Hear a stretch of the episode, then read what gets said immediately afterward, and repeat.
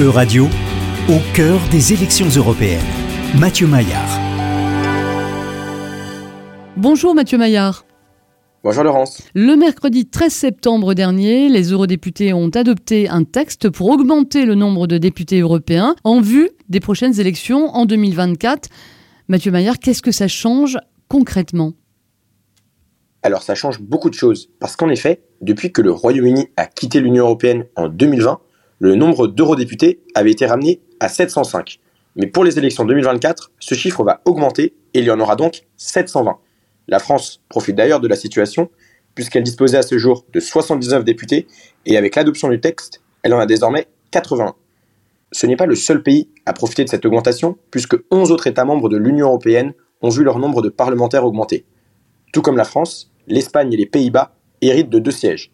Les autres pays bénéficiaires de cette réforme sont donc la Pologne, la Belgique, l'Autriche, le Danemark, la Finlande, la Slovaquie, l'Irlande, la Slovénie et la Lettonie. Alors comment se fait cette euh, répartition? Pourquoi les 27 pays de l'Union européenne n'ont-ils pas tous le même nombre de députés européens alors qu'ils ont le même nombre de commissaires?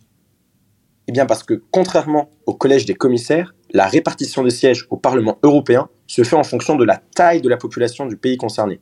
Actuellement, c'est donc l'Allemagne qui possède la plus importante délégation avec 96 membres, suivi de la France qui en comptera donc bientôt 81, et l'Italie complète le podium avec 76 eurodéputés.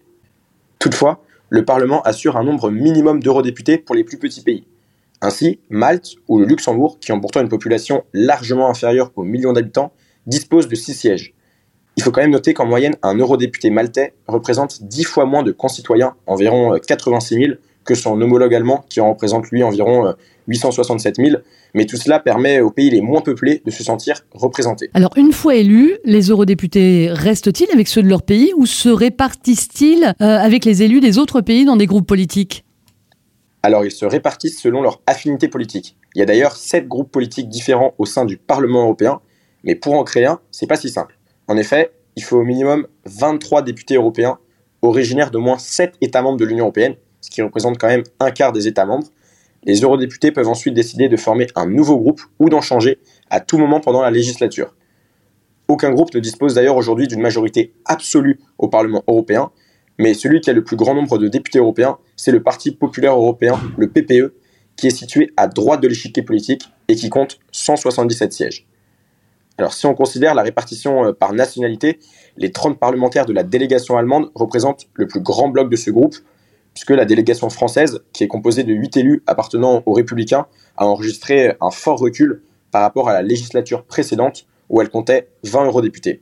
Suivent de près les sociodémocrates, qui ont eux 143 eurodéputés, et dans les sociodémocrates, c'est l'Espagne, l'Italie et l'Allemagne qui représentent les délégations nationales qui sont les plus importantes, avec euh, respectivement 21, 17 et 16 membres.